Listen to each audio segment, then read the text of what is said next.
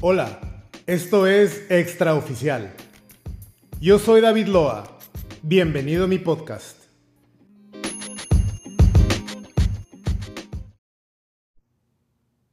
¿Qué haces cuando llega lo inesperado a tu vida? ¿Qué haces cuando lo inesperado interrumpe tus planes de vida? No solo los planes, sino el curso normal de tu vida. Lo inesperado llega en cuestión de segundos, llega en cuestión de minutos. ¿Qué hacemos cuando lo inesperado llega y toca la puerta de nuestra casa? Parece que los eventos inesperados son los misterios que forman parte de la vida, algo que no tenemos control, pero es una realidad que todos vamos a enfrentar. Claro que hay momentos inesperados que son muy buenos, como una buena calificación de un examen, una fiesta sorpresa, un incremento en tu sueldo, una promoción en tu trabajo, una propuesta de matrimonio. Pero cuando llega un momento inesperado con malas noticias como un diagnóstico médico terminal, un engaño, una traición, un despido, una pérdida de algún ser querido, ¿cómo reaccionamos ante estos eventos inesperados? Nos puede paralizar, todo esto nos puede detener de no entrar en los propósitos de Dios que Él ha planeado para nosotros. Sabes, todos hemos tenido momentos inesperados. Y yo quiero platicarte cuando llegó lo inesperado a nuestras vidas. Una serie de eventos inesperados. Pero también quiero platicarte cómo salimos adelante de la mano del Señor. En el año 2014 decidimos a empezar a vivir por fe. En ese año nació nuestra hija Annelise, porque queríamos y teníamos y tenemos todo el corazón de poder servir al Señor de tiempo completo. Inmediatamente vimos el respaldo de Dios a través de varios proyectos que eran nuestro sostén económico. Y así estuvimos trabajando.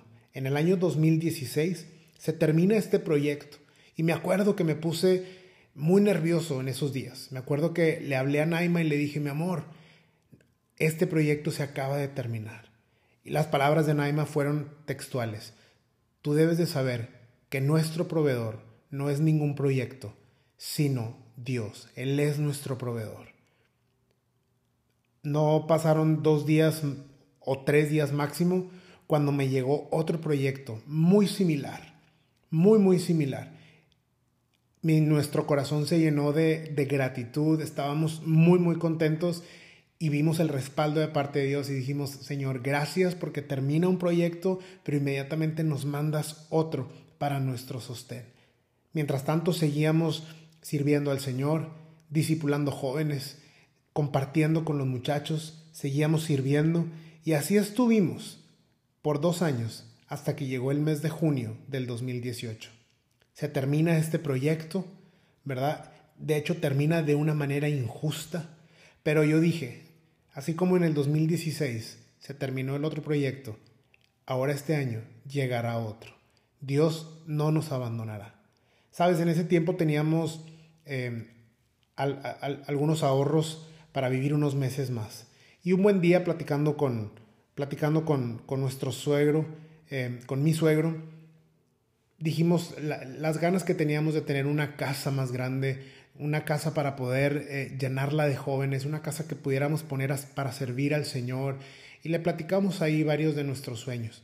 Y él nos dijo, bueno, pues yo tengo una casa por el sur de la ciudad y mientras se arma todo el plan que ustedes traen, pues ¿por qué no se cambian allá y se van a vivir allá un tiempo mientras todo esto sucede? Antes de cambiarnos, oramos, consultamos con Dios, pero también consultamos con nuestros pastores y solo vimos un escenario de luz verde. Sentimos un amén. Y hicimos la mudanza en dos días, ya sé, loquísimo. En dos días hicimos una mudanza y nos cambiamos a nuestra nueva casa. Estábamos muy contentos, estábamos ilusionados de lo que venía por delante. Sabes que llegamos aquí a la nueva casa y nos topamos con varias cosas. Al llegar nos topamos con una fuga de gas muy grande. No podíamos cocinar, no podíamos tener agua caliente. Y en lo que arreglaron esa fuga estuvimos unos días este, eh, sin gas, ¿verdad? No solamente eso, sino cuando llegamos aquí a esta casa, cada, cuarto, cada habitación tenía un aire acondicionado. Cuando nosotros llegamos, contratamos a unos eh, a, unos expertos en aires acondicionados y ellos les dieron mantenimiento. Pagamos el mantenimiento. ¿Sabes? Después de un par de días, rarísimo, empezaron a tronar cada aire acondicionado. ¿Por qué te platico esto del aire acondicionado? Aquí en Monterrey, en, el verano, en el mes de junio, eh, el calor puede llegar a 45, 46 grados. Es una necesidad, no es un lujo, es una necesidad. Por eso eh, los mandamos a arreglar. Pero después de dos o tres días, cada uno empezó a, em, se empezó a descomponer. Y bueno, nosotros sin un proyecto, con una mudanza encima, desembolsando cada vez más, con gastos inesperados. Pero eso no nos robaba la fe. Seguíamos contentos, estábamos emocionados. Veíamos que Dios nos estaba abriendo una puerta nueva. Estábamos aquí y, y después de unos, de unos tres o cuatro días llegó un viaje misionero, como cada verano. Nos fuimos a Oaxaca con los muchachos. Estuvimos allá una semana. Llegamos allá y no sabíamos, no sabíamos la preparación intensiva que íbamos a vivir en Oaxaca. Era la primera vez que nos, que nos íbamos con nuestras hijas, Anne con cuatro años y Sulamit con un año y medio. Mi pastor me dijo, David, es tiempo de que los cuatro se vayan a Oaxaca. Nos fuimos a Oaxaca muy contentos, vivimos cosas impresionantes, vimos el mover de parte de Dios tremendo pero no sabíamos que era una preparación intensiva para lo que habíamos de enfrentar. Llegamos a este pueblo que tiene muchas carencias, tiene muchas necesidades, sin embargo la casa que nos recibió nos daban lo mejor y pudimos estar ahí un tiempo. Pero nos dimos cuenta que aún en medio de las incomodidades, aún en medio de las carencias, Anne y Sulamit estaban felices. No había juguetes, no, no había comodidades, pero nos dimos cuenta que ellas podían estar bien si nosotros estábamos bien. Ellas eran felices si al vernos a Naima y a mí tranquilos y felices. Dormíamos en el piso, comíamos la misma comida casi todos los días, pero nuestro corazón estaba lleno de gratitud. Y ellas, nosotros veíamos que estaban muy bien, aunque no teníamos nada. Fue una semana muy importante y muy necesaria en nuestra vida. Regresamos con eso en el corazón a Monterrey. Dijimos, nos dimos cuenta cómo las niñas podían estar sin ninguna eh, comodidad, sin ningún lujo, nada más que papá y mamá estuvieran bien. Y damos gracias a Dios por eso. Pero bueno, llegamos a Monterrey y yo dije, ok, Señor, ya fuimos de misiones, ya fuimos y ya vinimos, ya estamos aquí. Señor, vamos adelante. ¿Dónde está el proyecto que ahora nos va a sostener? ¿Dónde está? Y orábamos y nada, y orábamos y nada, y pasaban los días, y pasaban los días, y pasaban los días, y nuestros ahorros se fueron acabando, se fueron acabando hasta que llegó el momento inesperado, que solo teníamos 200 pesos en la cartera. ¿Qué haces cuando llega lo inesperado? ¿Qué haces cuando llega algo que no te esperas? Hoy te puedo decir, que a Dios nada lo toma por sorpresa. Él sabía que este día llegaría y Él estaba listo para recibirnos con sus brazos abiertos, llenos de amor. Él sabía que íbamos a enfrentar este día y Él estaba listo para recibirnos. Damos gracias a Dios porque la presencia de Dios estuvo con nosotros en todo este tiempo. Sabes, fuimos tentados varias veces a dejar todo, a tirar la toalla, cada vez llegaban situaciones eh, y eventos inesperados, gastos que no pensábamos, que no teníamos considerados. Y decíamos, Señor, ¿qué está pasando? ¿Dónde estás? Y no nos dábamos cuenta que el Señor nos estaba preparando para todo lo que había de venir por delante. Sentíamos cómo todo se estaba viniendo abajo. Y en ese tiempo íbamos a tener un retiro con los jóvenes que se llamaba Sin Regreso. Y yo dije, Señor, nosotros no somos de los que regresamos. Somos de los que tenemos fe para preservación del alma. Señor, no queremos regresar, pero éramos tentados a dejar todo, éramos tentados a tirar la toalla. Me acuerdo un día hice una llamada para buscar trabajo y, y, y yo dije, ok, voy a buscar trabajo. Y déjame decirte algo, en esa llamada me dieron trabajo. Y me emocioné mucho. Después de, después de estar platicando ahí con la persona, me dice, realmente estamos necesitando alguien ya que empiece la próxima semana. Necesito saber qué tanto inglés hablas. Me hicieron ahí la entrevista en inglés. La persona quedó muy satisfecha y me dice, ¿sabes qué? Realmente por tu nivel de inglés no es para la vacante que está, tú puedes aplicar para un puesto mayor. Tienes que para ser supervisor y te va a ir muy bien y, y, vas a ganar esto y vas a ganar esto. Yo dije, Señor, gracias, esto es, esto es y hasta ahora lo estoy viendo. Cuando la persona me dice, lo único es que los días de descanso es martes o miércoles y tienes que trabajar todo el día, incluyendo sábados y domingos. Eso involucraba o eso tenía que ver que tenía que dejar de servir al Señor tenía que dejar el ministerio a un lado, tenía que dejar a los jóvenes a un lado. Y yo dije, Señor, ¿eres tú? ¿De verdad esto es de parte tuya? Me acuerdo que fui a platicar con mi pastor y le dije, pastor, así están las cosas. El pastor oró conmigo, me escuchó y me dijo, aguanta un poco más, aguanta un poco más. El día que se termine la comida en tu casa, te vienes a comer a la mía. Me dijo, pero vas a ver, que no se va a terminar el sustento. Entonces, éramos tentados a dejar todo, éramos tentados a tirar la toalla. Pero lo que no sabíamos nosotros es que estábamos siendo puestos en un terreno ideal para conocer más a Dios, para ver su gloria y que nuestra fe creciera. Sabes, teníamos dos opciones en este momento. Paralizarnos, destruidos por el miedo, por el temor, por las circunstancias, o perseverar seguir adelante en nuestra fe. Una de dos. Sabes, cuando llegan los momentos inesperados no puedes tomar las dos opciones. O te paralizas o sigues adelante en tu fe. Solamente puedes tomar una. Y nosotros decidimos subirnos al tren de la fe. Sabes, yo como responsable de mi casa tenía momentos bien difíciles.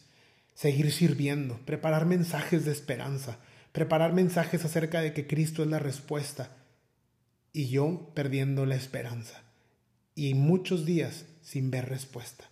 Y me di cuenta que mis pensamientos eran clave en ese momento.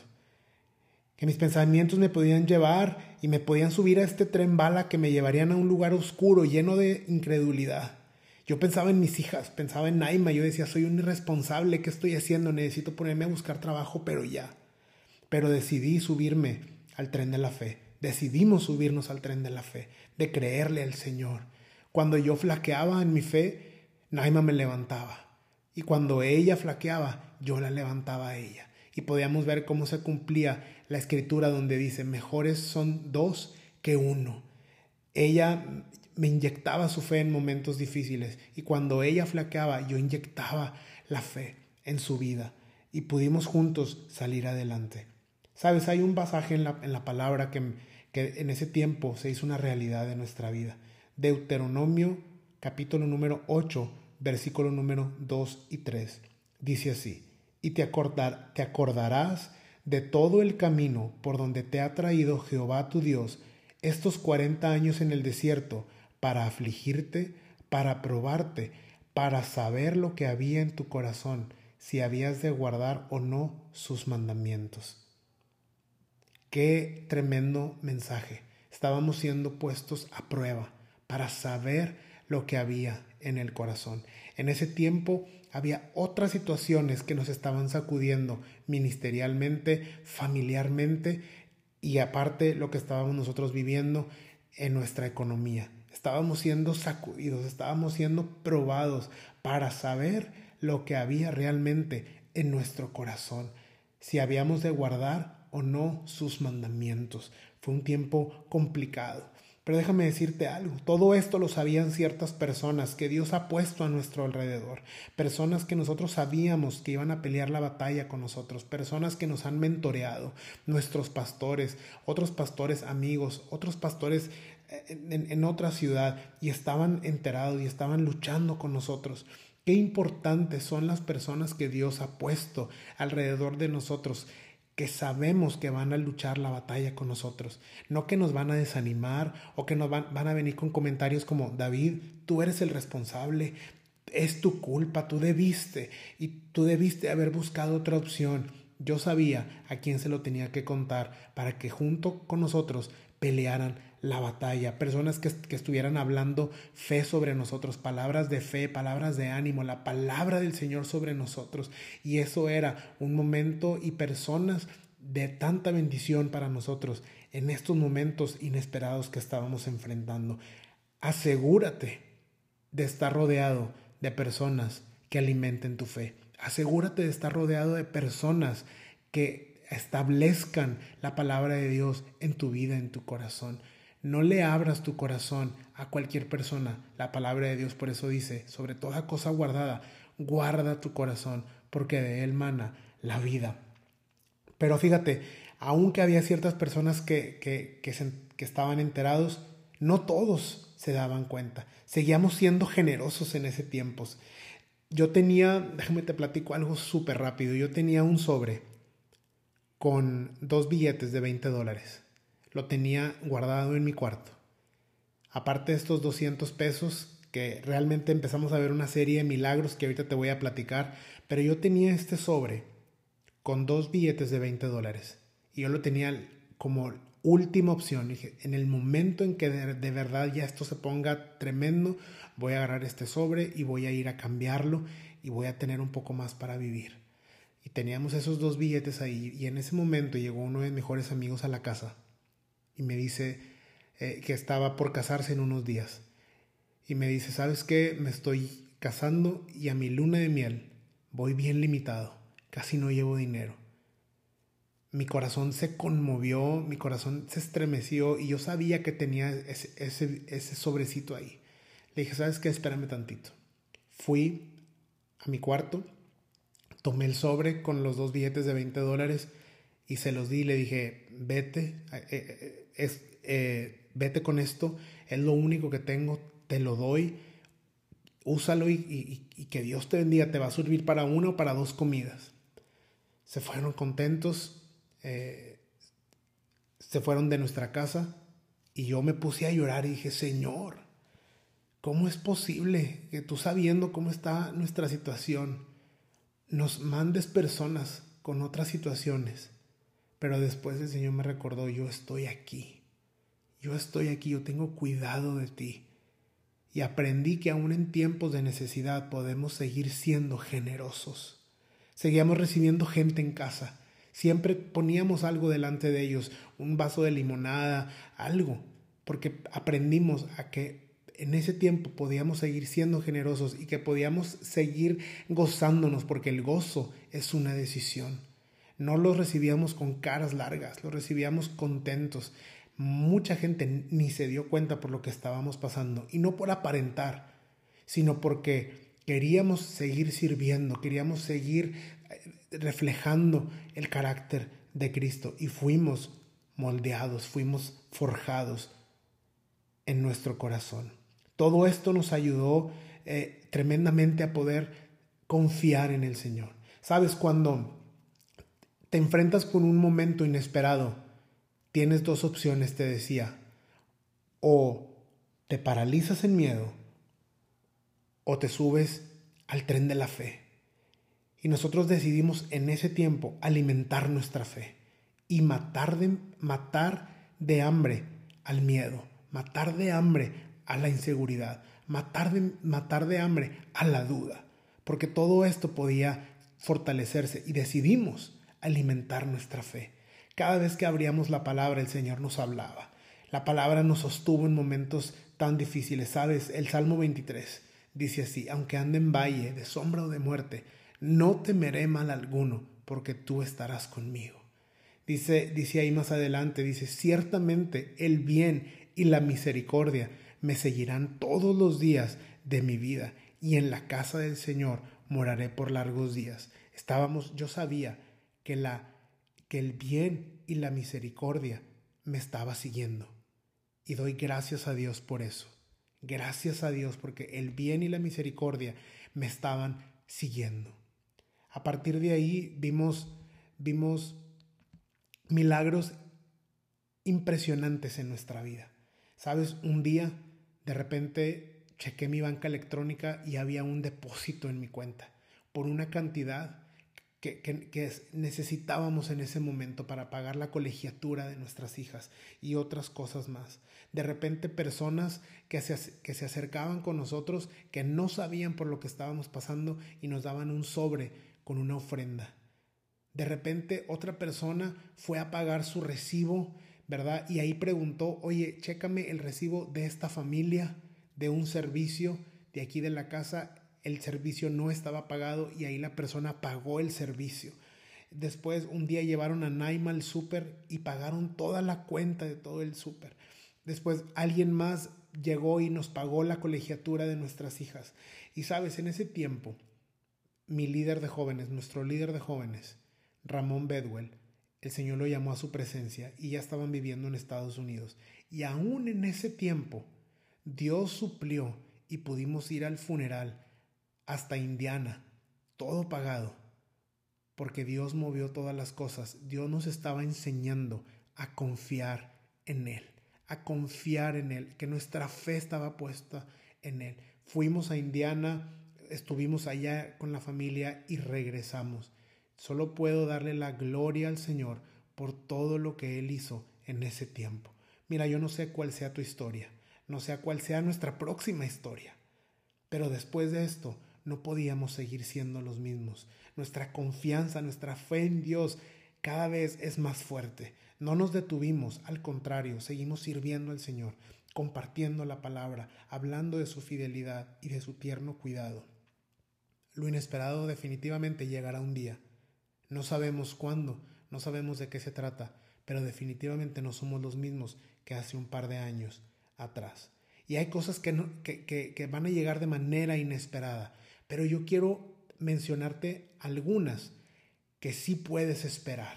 Tú puedes esperar que la gracia de Dios esté sobre tu vida porque su gracia es suficiente para ti. Tú puedes esperar a un Dios que nunca te dejará ni te desamparará. Sabes, tú puedes esperar que todas las cosas obren para bien para los que aman al Señor. Sabes, puedes esperar también que ninguna arma forjada contra ti va a prosperar puedes esperar ser más que vencedor por medio de Cristo Jesús. Mayor es el que está en ti que el que está en el mundo. Como dice el Salmo 56, tú puedes esperar a un Dios que está por ti, que está por nosotros, un Dios que está presente, un Dios que Él tiene cuidado de ti, un Dios que hará cosas nuevas y abrirá ríos en el desierto. Puedes esperar que las murallas puedan ser derribadas como las murallas de Jericó. Puedes esperar un camino donde no lo hay. Puedes esperar que tu lamento lo cambie en danza. Puedes esperar que las heridas de tu corazón sean sanadas. Puedes esperar ser librado de tus enemigos. Puedes esperar que los gigantes que se levanten enfrente de ti puedan ser derribados y que ninguna tentación es más fuerte de lo que podamos resistir. Puedes esperar a un Dios fiel que cumple lo que promete. El camino de la fe es muchísimo mejor que ser paralizado por el miedo. Te invito a que puedas eh, escoger el camino de la fe y la buena batalla de la fe. Confía en el Señor, ten tu fe en Él. Sabes, en ese año, en diciembre del 2018, llegó el proyecto que Dios tenía para nosotros y que al día de hoy nos sigue bendiciendo. Ministerialmente, Dios nos rodeó de tanta gente llena de amor y hemos visto un muy buen fruto. A Dios sea toda la gloria. Recuerda, a Dios no lo sorprende lo inesperado corre a Él, no te paralices, porque Él siempre tiene lo mejor para sus hijos.